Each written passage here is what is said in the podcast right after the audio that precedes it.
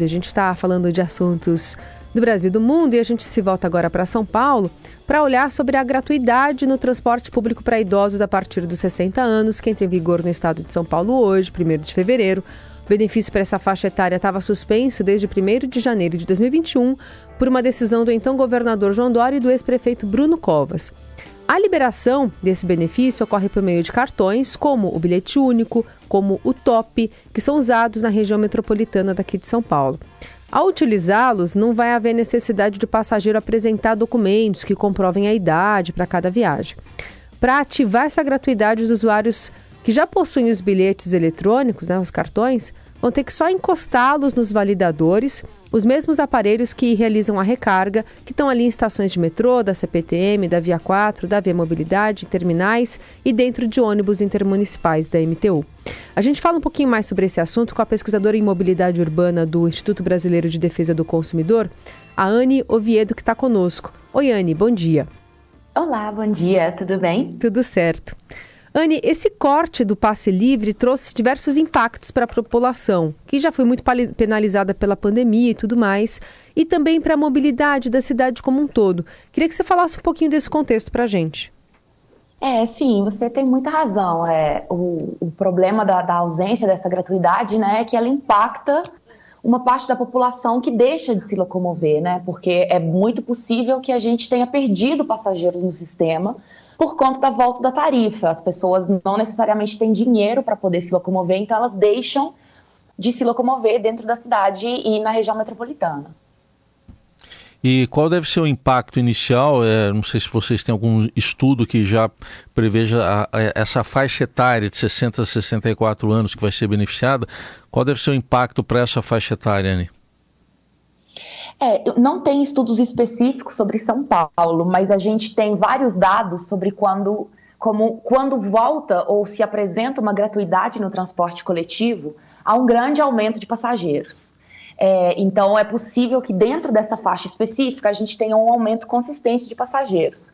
É, não acho que ele vai ter um impacto generalizado em cima do sistema de transporte da cidade inteira, porque é uma faixa etária específica né, dentro da totalidade de transportes, mas é bem possível que o número de passageiros aumente, porque as pessoas voltam a ter um acesso livre ao transporte coletivo, né?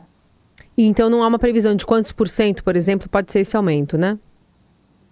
É, não exatamente, também porque o, a gratuidade do idoso ela é um direito do idoso de mostrar também a identidade. Então ele pode sentar na frente do ônibus sem girar a catraca, hum. ao contrário de quando tem o bilhete único, e aí essa pessoa ela não é contabilizada, né? Assim, hum. ela não hum. gira a catraca. Então, essa pessoa ela não, não conta, digamos assim, dentro dos números de passageiros transportados. Uhum. E como é que fica, então, essa, é, essa nova adoção de medida a partir de agora? Quem tem o bilhete único, quem teve que tirar ou quem entrou já nessa faixa etária, vai só fazer a validação. Então, é, pelo cadastro, já se é possível fazer essa validação, ele não vai pagar para quem tem cartão. Quem não tem cartão pode tirá-lo, até quem tem mais de 65 anos e tem opção de apresentar só a, a identidade na, no banco da frente, na, na entrada da frente. É isso? Assim que ficou? Isso, exatamente, porque é um direito estabelecido, então mostrando a identidade, né, você tem o direito de não pagar passagem e sentar na frente do uhum. ônibus.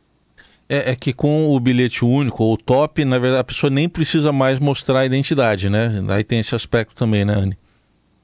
Isso, é, a vantagem de ter o, o bilhete, né, é que, é, bom, você pode sentar em mais assentos, né, e você tem a possibilidade de é, fazer integrações, assim, digamos, né, é mais fácil transitar pelas portas dos ônibus tendo o bilhete, assim, mas é, ninguém é obrigado a fazer o bilhete para que seja garantido o direito à gratuidade. Uhum. A, a, a tendência é que esse número de passageiros aumente, né, a gente está vendo é, mais pessoas nessa faixa etária, envelhecimento da população, que continua inclusive ativa. Muitas dessas pessoas que vão circular, vão voltar a circular é, pelo transporte público, podem estar é, no momento de, por exemplo, é, voltar ao mercado de trabalho ou permanecer no mercado de trabalho e aí possivelmente ganhando algum tipo de vantagem é, do empregador, né, por não precisar é, pagar o, o, auxílio de vale transporte, ou acesso à cultura, ou acesso né, a se locomover mesmo socialmente pela, pela cidade. Qual que é a visão de vocês sobre esse aspecto? Ah, sim, isso com certeza, né? É, a gente participou ativamente da campanha Passe Livre pela Democracia no segundo turno das eleições do ano passado, para que tivesse tarifa zero no sistema de transporte para garantir o direito das pessoas a votar, né?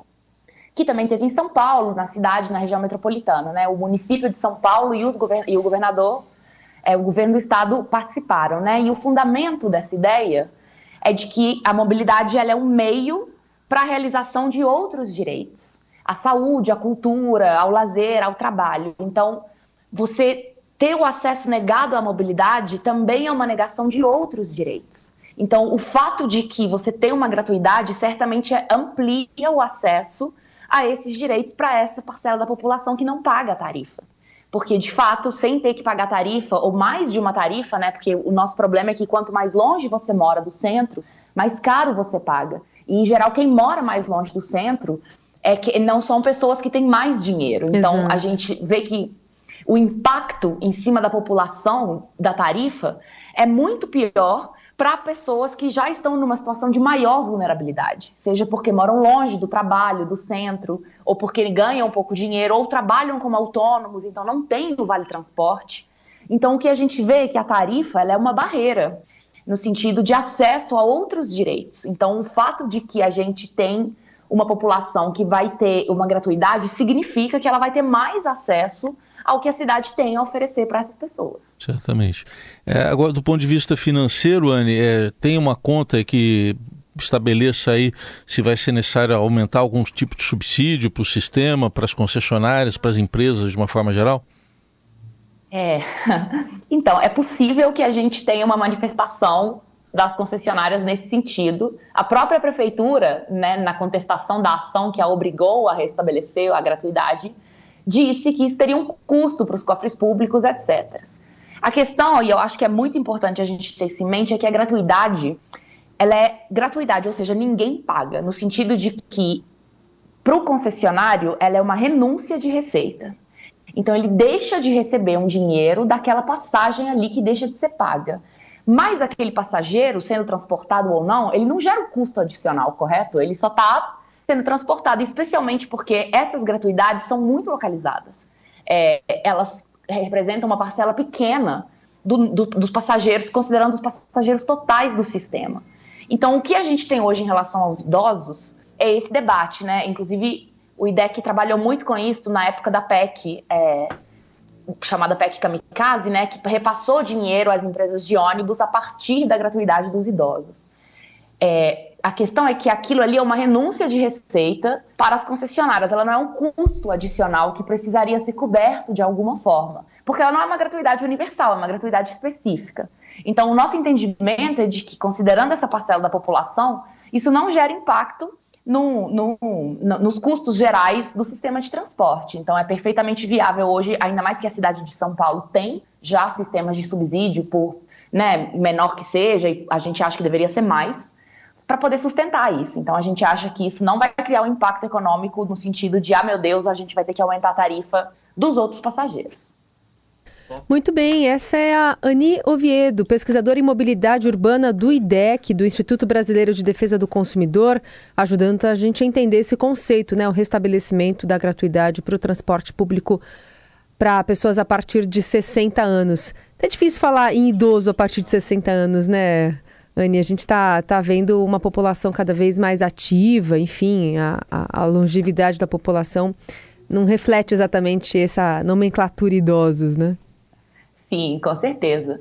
E também eu acho que o, o fato de que as pessoas possam seguir tendo acesso à cidade de uma maneira ativa provavelmente faz com que essa parcela de população é, se alia a uma luta por um transporte de qualidade, né? Sim. Vendo que há essa abertura, esse benefício, essa possibilidade de ter acesso a mais é, coisas que a cidade tem a oferecer, ver seus direitos garantidos, né? A Exato. gente considera isso muito importante.